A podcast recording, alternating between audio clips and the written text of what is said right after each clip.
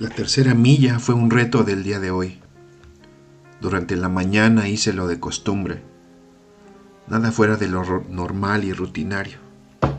Qué feo se escucha esa palabra, sobre todo cuando va acompañada por un dejo de apatía, desinterés y falta de ánimo. Cuando parece que la fuerza física nos abandona y nos abandonamos de la misma manera ante las dificultades diarias. Cuando nuestro pan de cada día se ha convertido en una hogaza insípida, dura y difícil de digerir. Leer, aprender, cultivar la mente, explorar nuevas oportunidades para conocer mis verdaderas capacidades para sobreponerme a la adversidad que se vive día a día. Darme cuenta que la verdadera fortaleza del alma estuvo guardada durante tanto tiempo solo para florecer en este preciso momento de mi vida no antes, no después, aquí y ahora. Ante mis ojos se presenta la más grande oportunidad de aprender a obedecer, de aprender a tomar decisiones y ser responsable de ellas, de aprender que a partir de hoy cada paso que dé ya no toma valor o importancia por su tamaño, sino por su firmeza y determinación.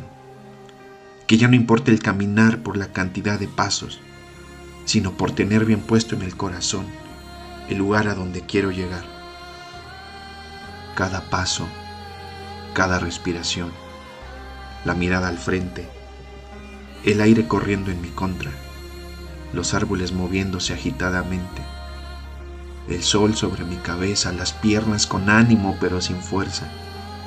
La tercera milla parece lejos de mí, inalcanzable, lejana, imposible de alejar a ella. No, no me rendí.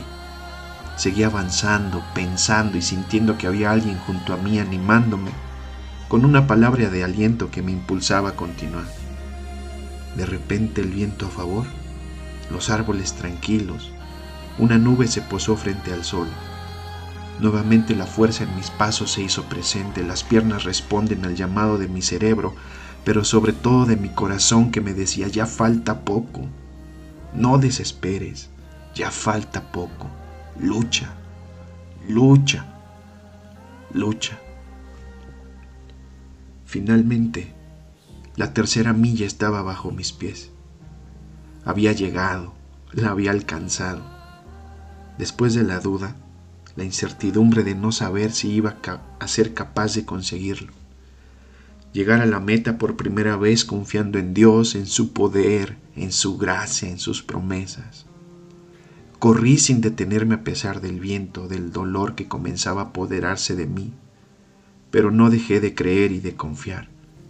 Me di cuenta lo lejos que se puede llegar solo con un poco de fe, de entregar al Creador, de dejarme llevar por Él a través de este duro camino de la vida.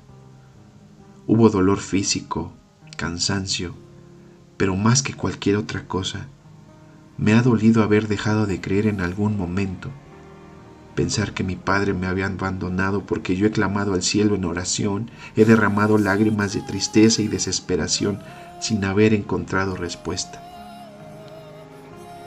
Pero no me detuve hasta terminar. Entonces supe que en la tercera milla estaba él, esperando por mí. Me tomó de la mano y volvimos a casa juntos.